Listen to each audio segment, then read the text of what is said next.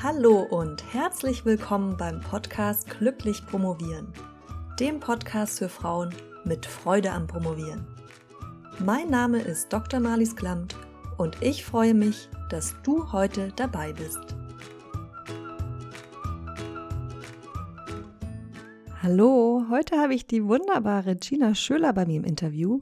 Gina ist selbsternannte Glücksministerin und leitet das Ministerium für Glück und Wohlbefinden. In ihrer Funktion als Glücksministerin versucht sie, die Deutschen glücklicher zu machen. Das heißt, im Prinzip ist sie in ganz ähnlicher Mission unterwegs wie ich, nur dass ich mich um Promovendinnen kümmere und sie sich um die Deutschen allgemein. Und ja, ich finde, sie ist ein ganz, ganz wunderbarer Gast für mein Weihnachtsspecial sozusagen. Wir sind ja schon mitten in der Adventszeit. Und China wird uns heute erzählen, was sie da als Glücksministerin eigentlich so treibt und wie es dazu gekommen ist, dass sie diesen Posten überhaupt innehat. Wir reden aber auch über ganz praktische Themen, sowas wie Zeitmanagement, die hohe Kunst des Nein-Sagens, wie man mit negativem Feedback umgeht oder wie sie mit negativem Feedback umgeht und wie sie sich aus Motivationstiefs wieder rausholt. Weiter haben wir darüber gesprochen, ob Glück überhaupt erstrebenswert ist, warum Gina es nicht leiden kann, wenn auf Instagram alle ihr angeblich perfektes Leben präsentieren und wie man es schafft, Glücksinseln im Alltag zu schaffen. Und last but not least auch noch, in welchem Land es ein Bruttonationalglück gibt. Sowas gibt es auch tatsächlich. Tinas Laune, gute Laune ist super ansteckend. Wir haben richtig viel gelacht und ich hoffe, ihr habt genauso viel Spaß beim Zuhören, wie ich das beim Führen des Interviews hatte. Vorhang auf für die Glücksministerin Gina Schöler. Ja, herzlich willkommen, Gina Schöller, Glücksministerin zum Podcast Glücklich Promovieren. Ich freue mich sehr, dich als Interviewgast gewinnen zu können. Gewinnen, wie sagt man? Gewonnen, gewonnen zu oh haben. gewonnen zu haben. Ich freue mich sehr, dich als Interviewgast gewonnen zu haben. Danke, Malis. Normalerweise bitte ich meine Gäste immer, sich erstmal vorzustellen, aber bei dir würde ich mit einer anderen Frage mhm. einsteigen und dich bitten, uns doch mal zum Einstieg zu erzählen, was dein glücklichster Moment dieses Jahr war. Ei, ei, ei. Fangen wir schon früh an mit Jahresrückblicken. naja, es sind ja nur noch, ist nur noch ja, ein Monat. Ähm, also hallo erstmal, vielen lieben Dank, Marlies, für die, für die tolle Einladung und die Möglichkeit. Ich bin gespannt auf unser Gespräch. Ich freue mich sehr. Ähm, deine Frage, ich glaube, es ist ein bisschen unverhältnismäßig, weil ich dieses Jahr das erste Mal Mama geworden bin und das ist ja immer so die Klischee-Antwort, die Geburt meines Kindes, ne?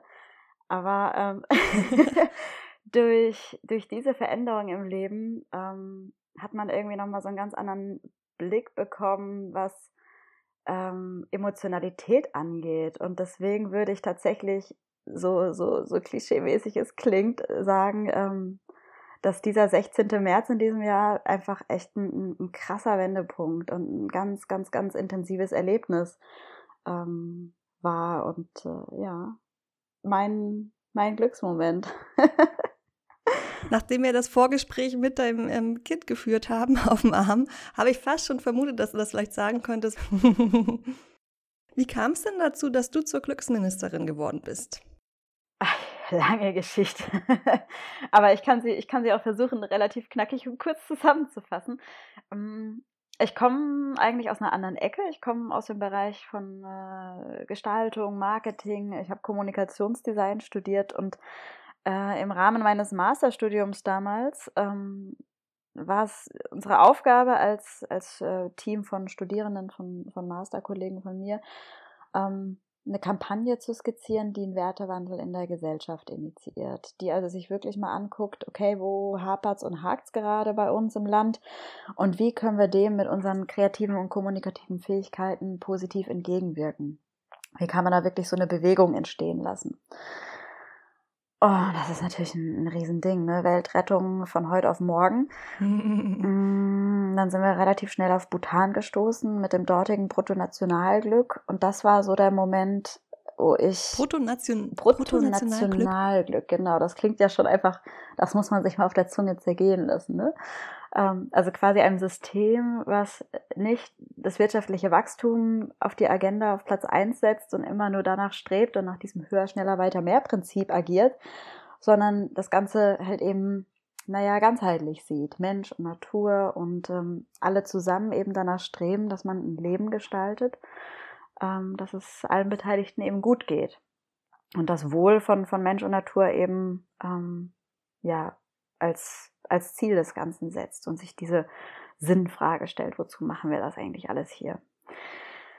Und das war so der Punkt, wo ich gedacht habe, ey, Wahnsinn, was, was es da für Möglichkeiten gibt. Da gibt's noch so viel mehr und ich kann mit meinen Talenten und mit meinen Stärken kann ich für eine bessere Welt einstehen und kann etwas bewirken im Rahmen meiner Möglichkeiten.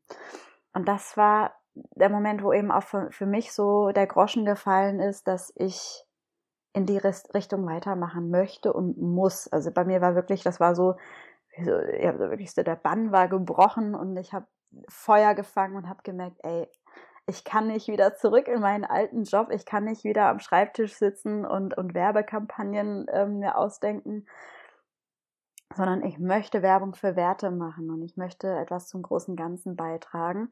Und das war ähm, deswegen dann auch so der Stein des Anstoßes, dass ich mich dazu entschlossen habe, nach meiner Masterarbeit mich ins kalte Wasser zu stürzen und mich als Glücksministerin selbstständig zu machen, um das weiterzuführen.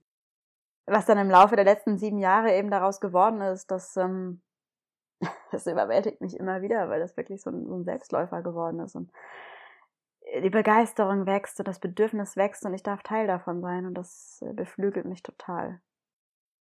Und wie darf man sich deinen Alltag so vorstellen?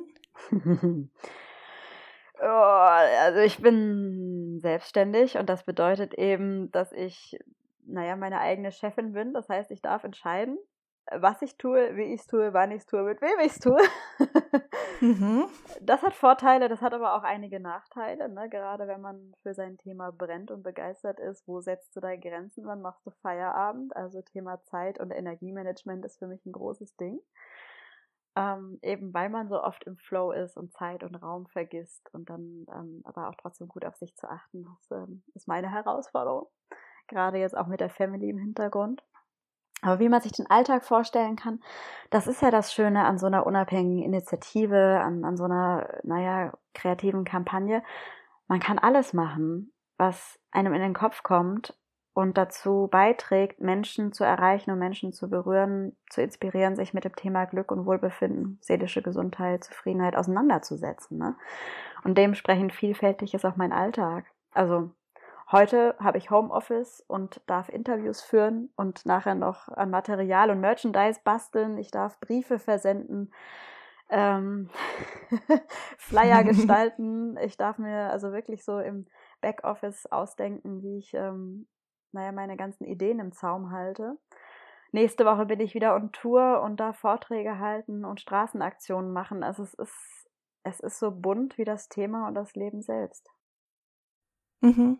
Ja, das und was ich auch mal ganz spannend finde, ich habe auch schon ein Interview dazu geführt, dass Selbstständigkeit und Promotionsalltag, zumindest bei Individualpromotionen, gar nicht so weit auseinander liegen, weil man sich da ja auch komplett, ist vielleicht nicht ganz so vielfältig, was die Aufgaben angeht, aber man muss sich ja auch komplett selbst strukturieren und ich denke, da hat man einen ziemlich großen gemeinsamen Nenner, gerade was das Thema Zeitmanagement angeht. Mhm. Da würde mich interessieren, da hast du ja schon gerade gesagt, dass das nicht, nicht so eine ja, dass das eine Herausforderung ist, um es mal positiv auszudrücken. Mhm. Hast du da für dich Methoden entwickelt, die gut funktionieren?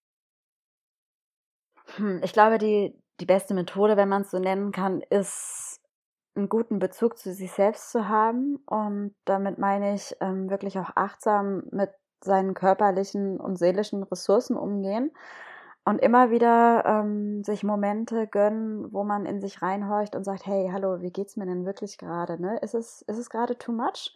Oder habe ich gerade wirklich noch, noch Feuer im Hintern und kann sagen, ähm, das Projekt oder die Idee oder die Kooperation oder das Konzept oder wie man immer das auch nennen möchte, das möchte ich jetzt auch noch auf die Straße bringen. Und da aber auch wirklich ehrlich zu sich zu sein. Und wenn man merkt, oh, ey, ich mir geht's gerade nicht gut oder ich bin müde oder ich bin erschöpft oder jetzt gerade auch in dieser äh, Phase im Jahr, wo man so ein bisschen Winterschlafmodus hat, ähm, da darf man sich dann auch mal einfach Ruhephasen oder, oder kleine Auszeiten gönnen oder man darf auch Projekte absagen, auch wenn sie Potenzial natürlich ähm, haben oder, oder Möglichkeiten sich daraus ergeben könnten. Also dieses Grenzen setzen und auch mal Nein sagen, den Kalender ausmisten und auf der anderen Seite aber auch mutig sein und, und ähm, neue Ideen auf die Straße bringen, ohne sie zu zerdenken. Das ist so, glaube ich, meine Hauptmethode, die ich, die ich ans Herz legen kann. Ich glaube, gerade das Nein sagen lässt sich auch ganz gut auf die Promotion übertragen. Also an alle meine Hörerinnen, die jetzt gesagt, äh, gleich gedacht haben, so, na, aber das kann ich ja nicht. Also man kann sich natürlich auch überlegen, ob man den Artikel auch noch schreiben muss, mhm. auf der Konferenz auch noch sein oder ob man da auch mal versucht, sich abzugrenzen und zu schauen, dann, ob man nicht eigentlich schon am Limit ist mhm. und mal ein Projekt auch nicht macht oder Projekt vielleicht nicht, aber ja, einen Artikel nicht schreibt, eine Konferenz nicht besucht, ja, manchmal geht es auch wirklich nur um, um kleine Termine, wo man denkt, irgendwie Erwartungen erfüllen zu müssen von außen oder von einem selbst natürlich auch. Ne? Die eigenen Erwartungen sind ja der größte Stolperstein. Ja, genau. Meeting wollte ich jetzt gerade noch sagen, mal ein Meeting absagen. Also das ist nicht so leicht. Man fühlt sich ja dann auch leicht verpflichtet, aber ähm, ich habe das jetzt gerade mal wieder gemerkt bei einem freiberuflichen Projekt, wo gewünscht war, dass ich immer alle Leute in CC setze. Und ich denke, das ist ähm, zum Beispiel auch so ein Punkt, wo man einfach so viel Zeit verliert, E-Mails zu lesen mhm. von anderen Leuten, die einen eigentlich gar nichts angehen mhm. oder die einen nur partiell tangieren und wo man ja vielleicht auch Zeit einsparen kann, indem man zum Beispiel sowas nicht mehr ständig macht, dass man alle Leute in CC setzt und alle alles mitlesen müssen. Ne? Ja, total. Ja, Thema Fokus. Ne? Also auch da aussortieren, fokussieren, was ist wirklich wichtig, was ist relevant oder was frisst mir meine Zeit oder meine Kraft. Ne? Mhm. Damit wir dann glücklich promovieren oder selbstständig arbeiten können und das Glück in die Welt tragen. Dazu dann noch auch direkt mal eine ein bisschen philosophischere Frage. Ist denn Glück überhaupt was, was unbedingt erstrebenswert ist? Oder setzen wir uns nicht selbst ziemlich unter Druck, wenn wir jetzt uns selbst die Vorgabe machen, dass wir immer glücklich sein müssen? Hm, also Glück ist insofern, denke ich, für jedes Lebewesen erstrebenswert, wenn man es äh, als gutes leidfreies, ähm, zufriedenes Leben definiert. Ne? Wenn man Glück jetzt aber als diesen kleinen Moment äh, von einem Hochgefühl, von einem emotionalen oder hormonellen High äh, definiert, wie jetzt, jetzt zum Beispiel, ja, wenn man irgendwie einen Adrenalinkick hat oder wenn man ja, keine Ahnung, verliebt, Drogen, was auch immer, das, äh, das fördert ja alles auch Glücksmomente, aber wenn man das mal außen vor lässt, das ist natürlich nicht auf Dauer äh, erstrebenswert. ich glaube, das kann nicht gesund sein, weil das ja auch mit körperlicher Anstrengung einhergeht. Ja. Aber wenn man dieses grundsätzliche zufriedene Lebensgefühl mal in den Vordergrund stellt, dann denke ich, ist das für jeden das, das, das Ziel, weil wer, wer sagt schon, Unglück brauche ich, also Glück brauche ich nicht, ich bin unglücklich auch zufrieden, das habe ich noch nie gehört. Und ähm, gleichzeitig sollte man aber auch bedenken, dass Glück nicht das nächste To-Do sein soll auf der Liste, die abgearbeitet werden muss. Das ist äh, ganz gut, dass du das ansprichst, weil gerade auch so in Zeiten, wo Persönlichkeitsentwicklung und, und, und persönliches Wachstum irgendwie so Hochkonjunktur hat und dieser ganze Selbstoptimierungsdrang einen zusätzlich auch noch unter Druck setzt, ist es, denke ich, ganz wichtig, dass man dieses Thema auch mit, mit Leichtigkeit und mit Humor äh, angeht und das Ganze auch nicht immer todernst nimmt. Ja? Und ich plädiere ja auch dafür, dass zu einem guten und zufriedenen Leben alles dazugehört, alle emotionalen Höhen und Tiefen. Weil das Ding ist ja, keiner von uns ist vor Schicksalsschlägen oder Krankheiten oder irgendwelchen ähm, Fehlern oder, ähm, naja, äh, Fuck-ups, sagt man ja so schön neudeutsch, ne, gefeit. Das heißt, es geht auch darum, damit einher mit, mit diesem Scheitern umgehen zu können. Ne? Und ähm, dass man diese Welle reitet und guckt, wie man da wieder Energie bekommt, ähm, auch aus Tiefen wieder rauszukommen. Das bedeutet für mich auch glücklich, glücklich zu sein und, und ähm, ja, für sich selbst zu sorgen und ein gutes Leben sich zu gestalten. Wie schaffst du das, aus Tiefen wieder rauszukommen? Hm, kommt natürlich darauf an, welche Art von Tiefen. Ne? Also natürlich hat man öfter mal so ein emotionales Low, wo man merkt, so, oh, was ist denn jetzt los? Ne? Ähm, warum fühle ich mich gerade eingeengt? Warum fühle ich mich nicht so leicht wie sonst? Und dann gibt es natürlich aber auch knallharte Ohrfeigen, die man vom Leben bekommt. Ne? Das ist natürlich unterschiedlich. Ähm, Schauen wir uns doch beide mal an. Ja, Einmal so die Motivationstiefs, weil das ist sowas, was im Promotionsalltag auch äh, sehr regelmäßig vorkommt. Ähm, da finde ich es immer ganz gut, sich mit Menschen auszutauschen, die einem nicht nur nahestehen, sondern die auch thematisch mit drin sind, die einen fördern und fordern können, die aber auch mal wirklich dich kritisch zur Brust nehmen und sagen, so, Gida, ich habe jetzt zum Beispiel, ich habe gerade so eine Phase, wo ich sage, oh, irgendwie ist gerade viel im Umbruch, ich habe so viel im Kopf, ich sag zu viel Ja. ähm, und jetzt habe ich eine ganz tolle Freundin, die da ein gutes Auge für hat und die hat gesagt, Gina, nächste Woche schaufelst du dir für mich einen Tag frei. Übrigens die erste Challenge, Termine absagen, um für sie einen Tag frei zu machen. Wir setzen uns hin und du erzählst mir radikal ehrlich, was du alles machst. Ja, also vom Kloputzen bis hin zur Konferenztagung. Äh, du erzählst mir alles, was du machst. Das legen wir mal alles auf den Tisch. Und ich bin dein kritisches Auge, ich sortiere für dich aus, von außen, extern betrachtet, was relevant ist und was nicht relevant ist. Und sowas hilft mhm. mir total. Also mal gucken, ob es mir hilft, aber allein dafür, dass sie sich Zeit nimmt und wir da mal zusammen drauf gucken, das wird garantiert für ganz viel Klarheit sorgen, was mich dann auch wieder ähm, neu beflügeln wird und aus dieser Phase wahrscheinlich auch ähm, mit, mit neuen Perspektiven und neuen Ideen raus, rausgehen lassen wird, bin ich, bin ich der festen Überzeugung. Also sich mit Leuten umgeben, die einem gut tun, aber die einem nicht immer nur nach dem eigenen Mund reden, sondern auch mal wirklich ähm, ordentlich, naja, für, für neuen Wind sorgen, ne, sage ich mal so. Ja, finde ich eine sehr schöne Idee, wenn ich schon verleitet, dich danach zu fragen, wie es dann gelaufen ist. Äh, man sagt ja so schön, man ist der Durchschnitt der fünf Leute, mit denen man am meisten Zeit verbringt. Das lässt mich immer wieder, sei dahingestellt, ob das jetzt wirklich fünf Leute sind, hin oder her. Aber immer wieder darauf zu, zu achten, mit wem umgebe ich mich? In der Freizeit, aber auch im beruflichen Kontext. Sind das Leute, die mich mit Energie befeuern, die mich Lebenslust spüren lassen? Oder sind das Leute, wo ich rausgehe und denke mir so, oh, pff, ich fühle mich irgendwie schwerer als davor. Du weißt, was ich meine, oder? Die haben die ganze Energie ausgesaugt. ja. Ich glaube, was ich da auch noch wichtig finde hinzuzufügen, ist, dass es nicht nur die Leute sind, mit denen man sich tatsächlich umgibt oder auch persönlichen Kontakt hat über Telefon oder soziale Medien und da die Energieschwingung mitnimmt, sondern auch ganz viel, mh, hm, was für Bücher man liest. Also du hast ja schon Persönlichkeitsentwicklung mhm. angesprochen, gerade in dem Bereich, weil da sind ja auch Gedanken, mit denen man dann sich beschäftigt oder auch Filme, die man schaut, kann auch fiktional sein. Mhm. Ne?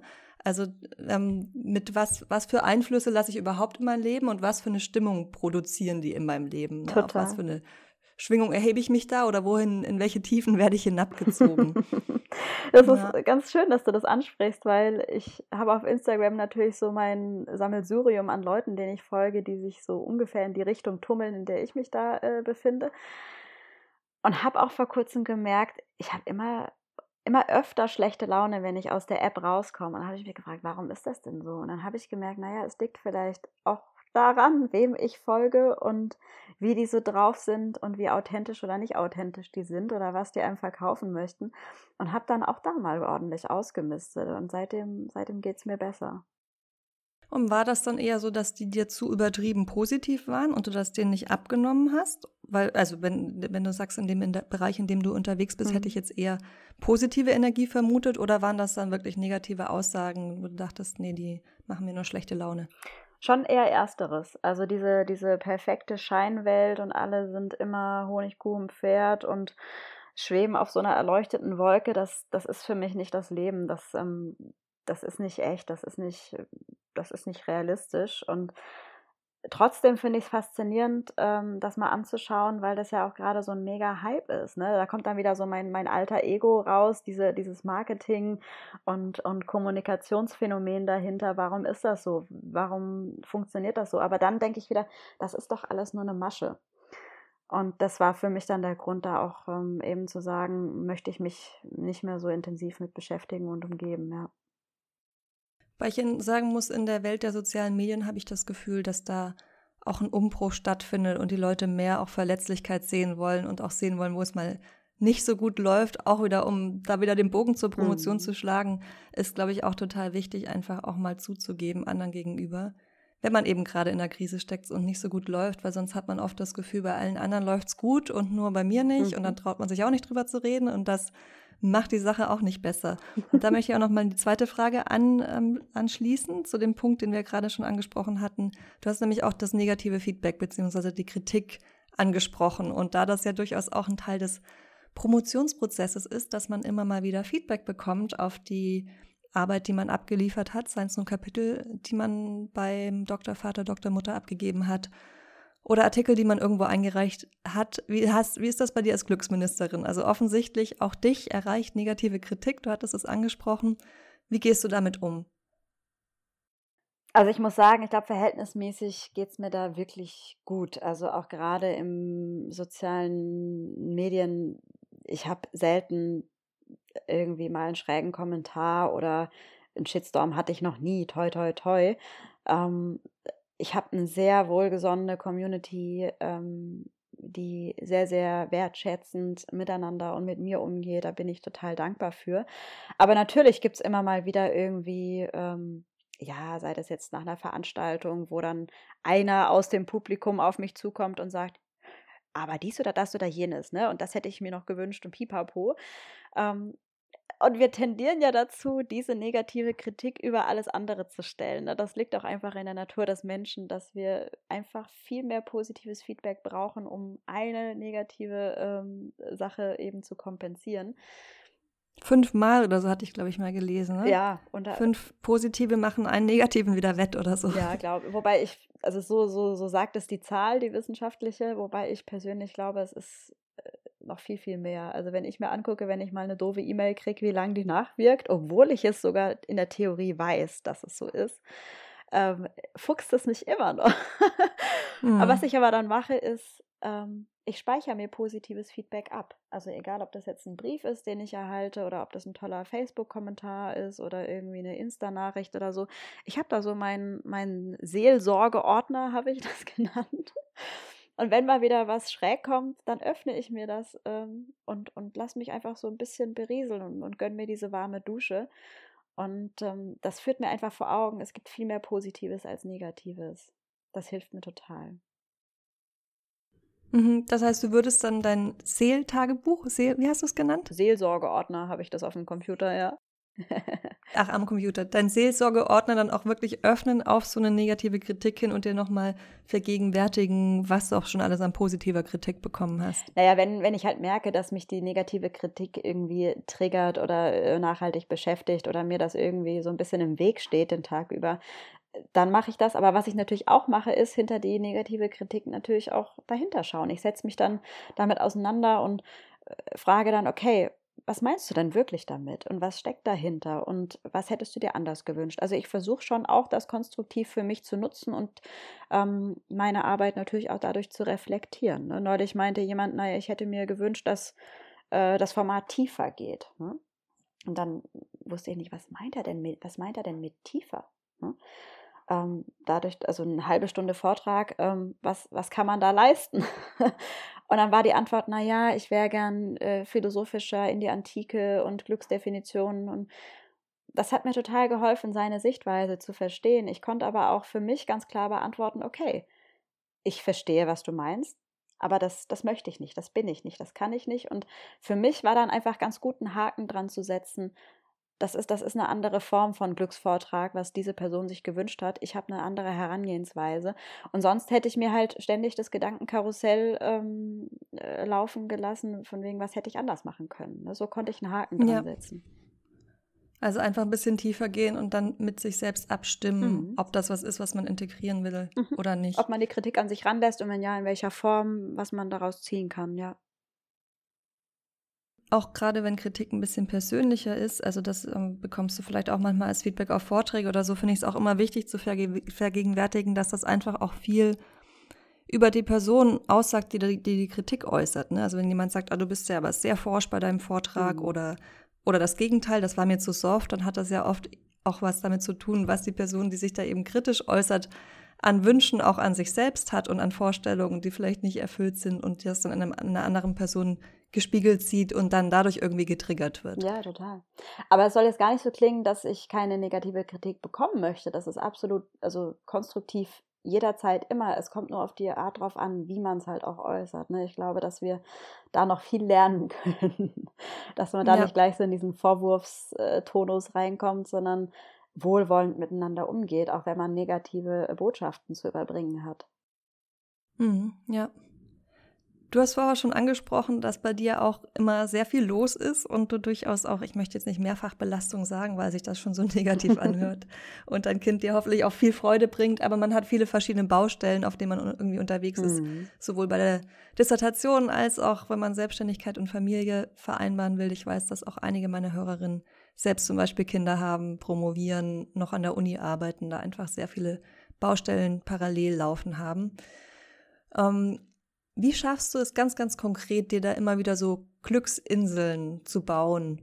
Ja, also hast du da irgendwie Rituale oder sagst du, ich gehe immer, weiß ich nicht, einmal die Woche in die Sauna und nehme mir Zeit für mich oder ja, wie schaffst hm. du das?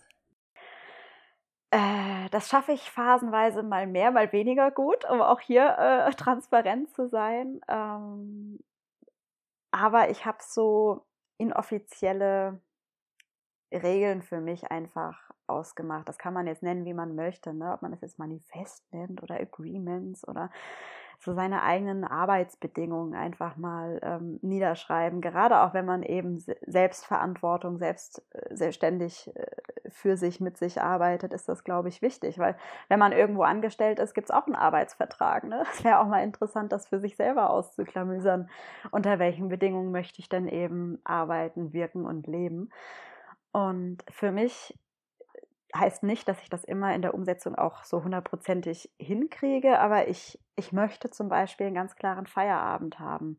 Und ich möchte auch verhältnismäßig früh Feierabend haben, wenn ich jetzt so Homeoffice-Tage habe. Ja, also das heißt, so ab spätestens 17, 18 Uhr sind bei mir, ne, eigentlich schon am liebsten ab dem Nachmittag, nach dem Spaziergang mit dem Hund möchte ich am liebsten nicht mehr so viel machen, weil ich auch so ein Morgenmensch bin. Bei mir geht es relativ früh morgens los. Und dementsprechend möchte ich auch darauf achten, dass ich nicht zu lange arbeite, um eben auch abschalten zu können. Und da sind wir beim nächsten Thema Abschalten. Ähm, ich möchte mehr darauf achten, ähm, hier Flugmodus zu feiern. mhm. äh, wirklich das Handy mal auszumachen, den Laptop ausgeschaltet zu lassen. Und zum Beispiel auch wenn ich Wochenende habe, an dem ich keine Veranstaltung habe, dann mache ich den Laptop nicht einmal an, weil das für mich auch durchaus ein Stressfaktor ist, weil wenn der Laptop an ist und ich selbst nur irgendwie mal ein Foto raussuchen möchte oder irgendwie Urlaubsplanung machen möchte, ich weiß genau, wenn der Laptop an ist, ist die Verführung groß ins Mailfach zu gucken. Und Mail bedeutet für mich eben Arbeit. Und da für sich so einfach rauszufinden, was tut mir gut, was möchte ich machen, was möchte ich aber auch definitiv nicht machen. Und da auch streng mit sich selber zu sein, das hilft mir. mhm. Ähm, und ja, Selbstfürsorge, was du angesprochen hast, das gehört für mich auch dazu. Sich belohnen und sich was gönnen und seine eigenen Erfolge auch gebührend zu feiern. Und das kann mal in Form von einer Massage sein, das kann aber auch in Form von spontan irgendwelche verrückten Sachen sein, mit der Freundin übers Wochenende wegfahren oder gut essen gehen oder was auch immer, was, was der Seele gut tut.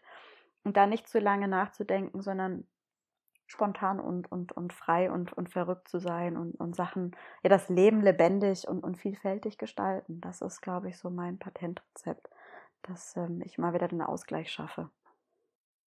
Wenn du den Computer am Wochenende auslässt, damit du nicht verlockt bist, da deine Mails zu checken, hast du dann am Handy auch gar keine, gar keine ähm, E-Mail-App?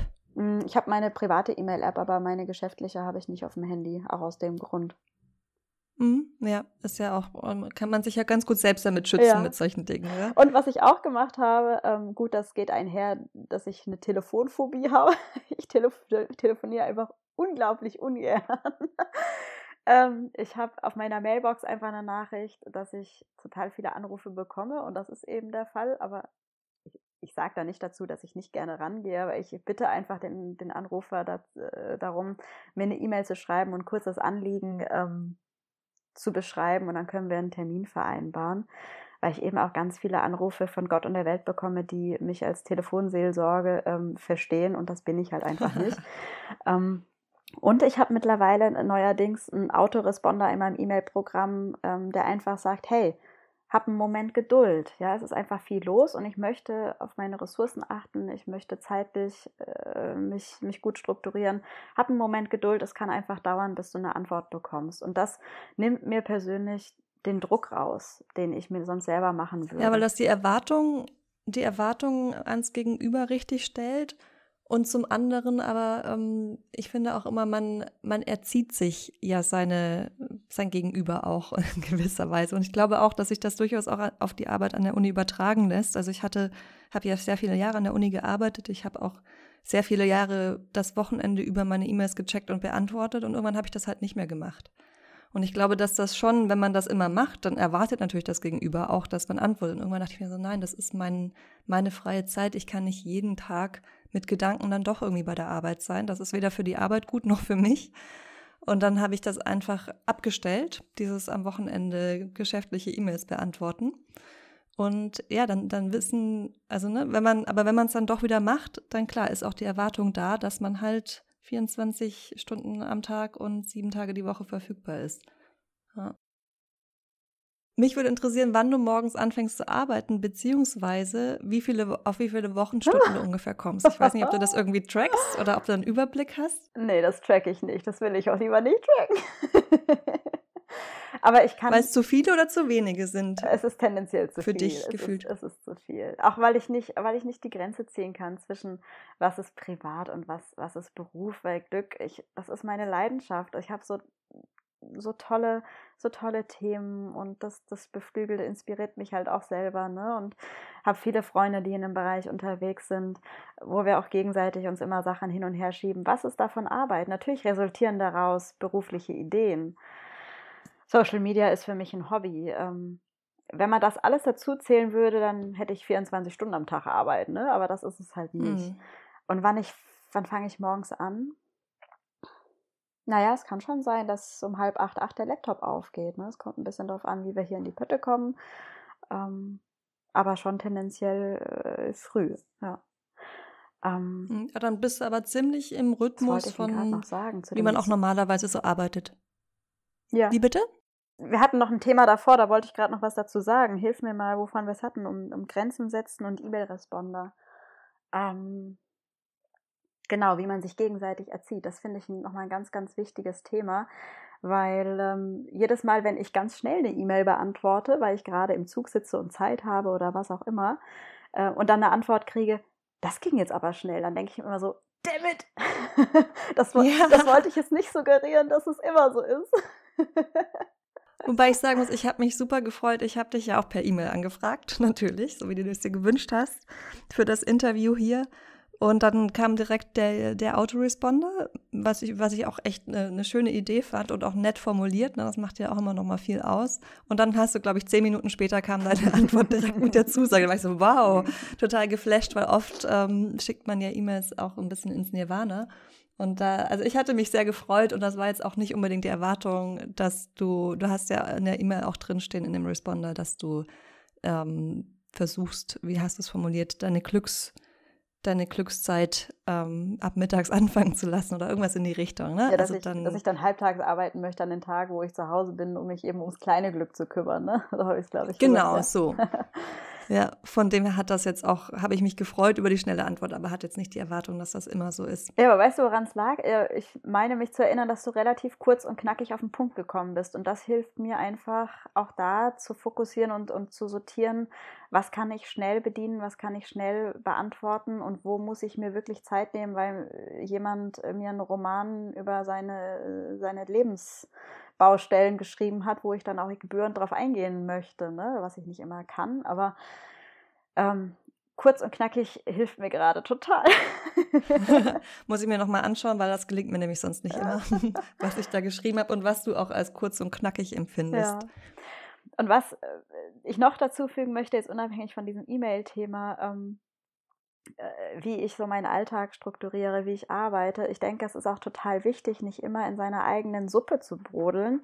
Ähm, und das bringt nichts, auch am Wochenende zu arbeiten und äh, nonstop immer präsent zu sein, was das Thema angeht, weil irgendwann limitiert man sich da eben selbst ne, und hat dann so seinen, seinen, seinen, seinen Autopiloten auf, das, auf die Sache fahren. Und was mir hilft, sind auch immer wieder wirklich thematische Auszeiten und total äh, naja, verrückte Perspektivwechsel, mal sich mit was ganz anderem auseinandersetzen, mal irgendwas machen, wo man sonst denkt, das ist ja gar nicht so meins.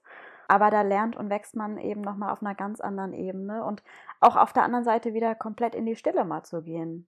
wirklich sich, sich rauszuziehen, mit sich zu sein. Und da kriegt man dann ganz neuen, frischen Wind und neue Ideen. Und das beflügelt dann auch wieder na, die eigene Selbstständigkeit oder die, äh, die Thematik in der Promotion oder wo auch immer. Also keine Scheu davor zu haben, die Komfortzone mal zu verlassen oder ähm, ja, in die, in die wilde Welt rauszugehen und man, man kommt garantiert mit viel Inspiration zurück. Hm, ja, vielleicht dann auch mit der Inspiration nicht weiter zu promovieren. Das war bei mir immer so ein bisschen die Gefahr. Ja, echt? Weil ich jetzt, ja, dann hatte ich, dann wollte ich wieder, ich hatte so verrückte Ideen wie dann kurz vor der Abgabe dachte ich, ich möchte eigentlich lieber einen Roman schreiben. Da erinnere ich mich noch gut, da war ich bei so einem, ähm, äh, irgendeinem Workshop an der Uni. Ich weiß schon gar nicht mehr, was das Thema war. Aber ich weiß noch, dass mich dann meine, der die anderen Doktoranden, die da teilgenommen haben, dann wieder auf die Spur gebracht haben und gesagt, Meister, du bist jetzt fast fertig. Ne? Also jetzt zieh das noch durch und dann kannst du immer noch deinen Roman schreiben, den ich immer noch nicht geschrieben habe, aber ich habe schon etliche angefangen. Irgendwann wird das auch noch passieren. Ja, aber dann guck doch mal, wie, wie, du, wie du diese große Vision eines Romans vielleicht auch in, in kleinen Schritten machen kannst. Es können ja auch vielleicht erstmal Kurzgeschichten sein, ne? Also das ja, ist immer so mein, ja. natürlich hat man große Ziele und riesige Träume, aber was könnte denn so ein kleiner Baby-Step in die Richtung sein, bevor man es eben gar nicht macht, ne? Das ja. Äh, fände ja, ja. ich immer so schade, wenn, wenn so große Träume äh, so im Sand verlaufen, weil man naja, auch so ein bisschen Angst vor der eigenen Courage hat manchmal, gell?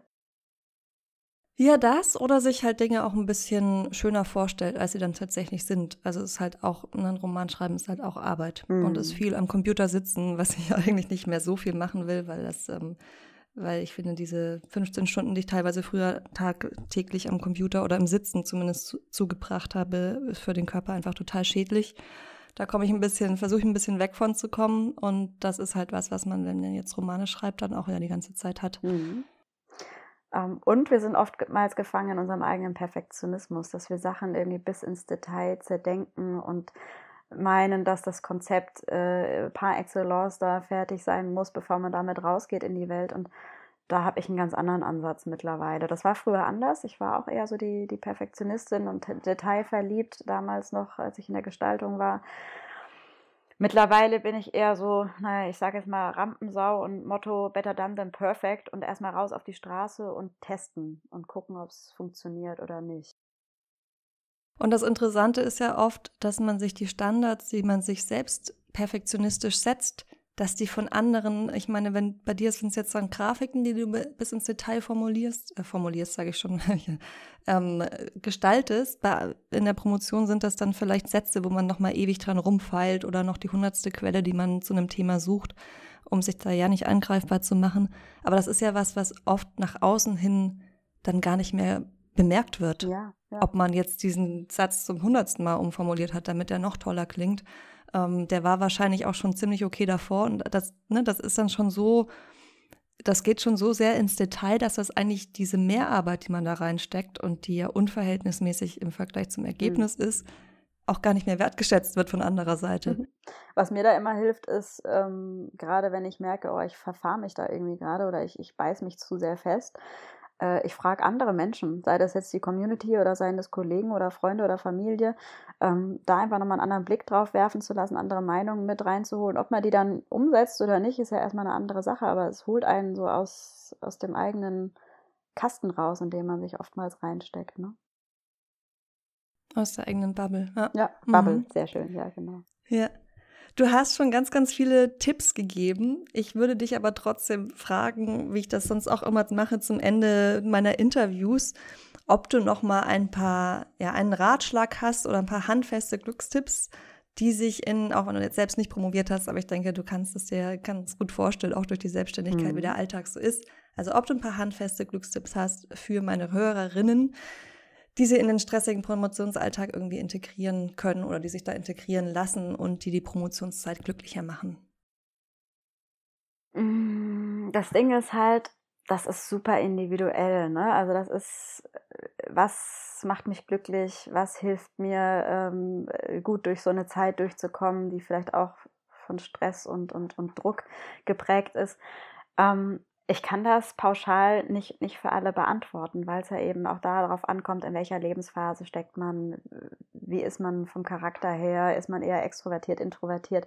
Also ich glaube, den größten Tipp, den ich geben kann, ist, setzt euch so ein wichtiges Thema wie euer eigenes Wohlbefinden ganz, ganz oben auf die Agenda und seid neugierig, euch selbst und eure Bedürfnisse kennenzulernen. Und wenn man ähm, dafür offen ist, dann wird man so viel entdecken, sei das jetzt ähm, in der Stille, in der Achtsamkeit oder sei das in der Extrovertiertheit mit fremden Menschen in Kontakt treten, Netzwerk spinnen, andere Menschen ansprechen, äh, kooperieren. Ich finde, also das ist für mich, sind das so diese, diese zwei Haupttipps. Ne? Wirklich Alleinzeit haben, Qualitätszeit haben, mich mit mir auseinandersetzen, mich inspirieren lassen, weiterbilden, mir Gutes tun, ähm, das Leben genießen mit allem, was dazugehört, sei das jetzt kulinarisch oder von Erlebnissen her.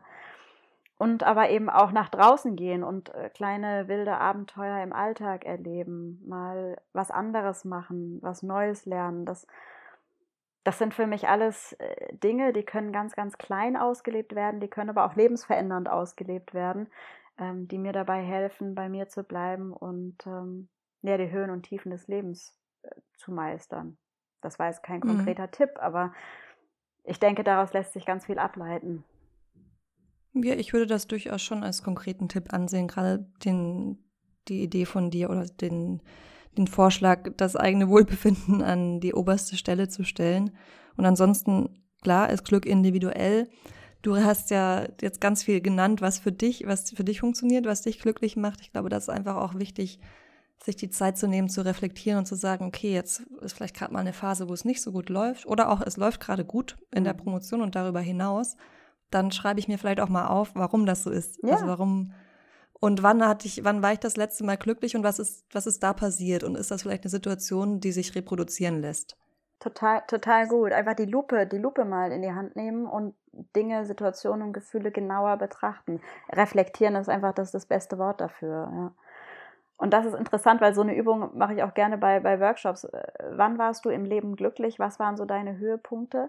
Und jetzt guck mal, was die Rahmenbedingungen davon waren. Wo warst du? Was hast du gemacht? Wer hat dich umgeben? Wie hast du dich gefühlt? Und welche Stärken äh, verbergen sich vielleicht dahinter? Welche, welche roter, ein roter Faden vielleicht auch? Ne? Und genau wie du sagst, wie kannst du das reproduzieren? Wie kannst du das weiter in dein Leben integrieren? Wie kannst du den Rahmen dafür schaffen, dass du öfter dich so fühlst? Das finde ich ist ein sehr schönes Wort zum Schluss. du hast die Steilvorlage gegeben. ja, danke. Ja, Eigenverantwortung ist ja eins meiner absoluten Lieblingsthemen. Tina, ich bedanke mich ganz, ganz herzlich für dieses wunderschöne Gespräch. Ich glaube, dass meine Hörerinnen da ganz viel mitnehmen können, auch wenn du ja als Glücksministerin ähm, nicht als nicht promovierte Glücksministerin kann man jetzt zumindest keinen Promotionstitel aberkennen, wie den anderen Ministern und Ministerinnen. Aber weißt du, ich bin selbsternannte Ministerin. Vielleicht kann ich auch noch selbsternannt den Doktor davor setzen. Vielleicht kriegst du ja irgendwann einen Ehrendoktor verliehen. Ich weiß, das gar, ich weiß gar nicht, was schöne, man dafür machen muss. Dafür muss man nichts machen. Also wahrscheinlich, also du musst, ähm, du musst zumindest nicht promoviert haben, musst keine Arbeit schreiben oder sowas. Ja. Das, ähm, das wäre doch schön, dann wärst du eine promovierte Glücksministerin. Mal gucken. ja, ganz, ganz herzlichen Dank dir für die Zeit, die du dir genommen hast Danke und für deine dir. Inspiration. Danke für das tolle Gespräch und ähm, ja, den, den schönen Rahmen, den du schaffst mit deinem Podcast. Ich hoffe, dir hat dieses Interview genauso viel gute Laune gemacht wie mir und genauso viel Spaß. Wenn du mehr über Gina erfahren willst, dann findest du den Link zu ihrer Website in den Show Notes oder du googelst einfach Glücksministerin, dann findest du sie auch ganz leicht. Welcher Tipp von Gina hat dir heute am meisten weitergeholfen? Ich würde mich wahnsinnig freuen, wenn du es mich in den Kommentaren wissen lässt. Also geh einfach auf promotionsheldin.de slash Promotionstipps-Glücksministerin, Glück mit UE, also promotionsheldin.de slash Promotionstipps-Glücksministerin und kommentiere da. Nächsten Mittwoch hören wir uns dann wieder mit einer Solo-Folge, also nur mit mir. Bis dahin wünsche ich dir glückliches Promovieren und eine entspannte Vorweihnachtszeit. Deine Malis.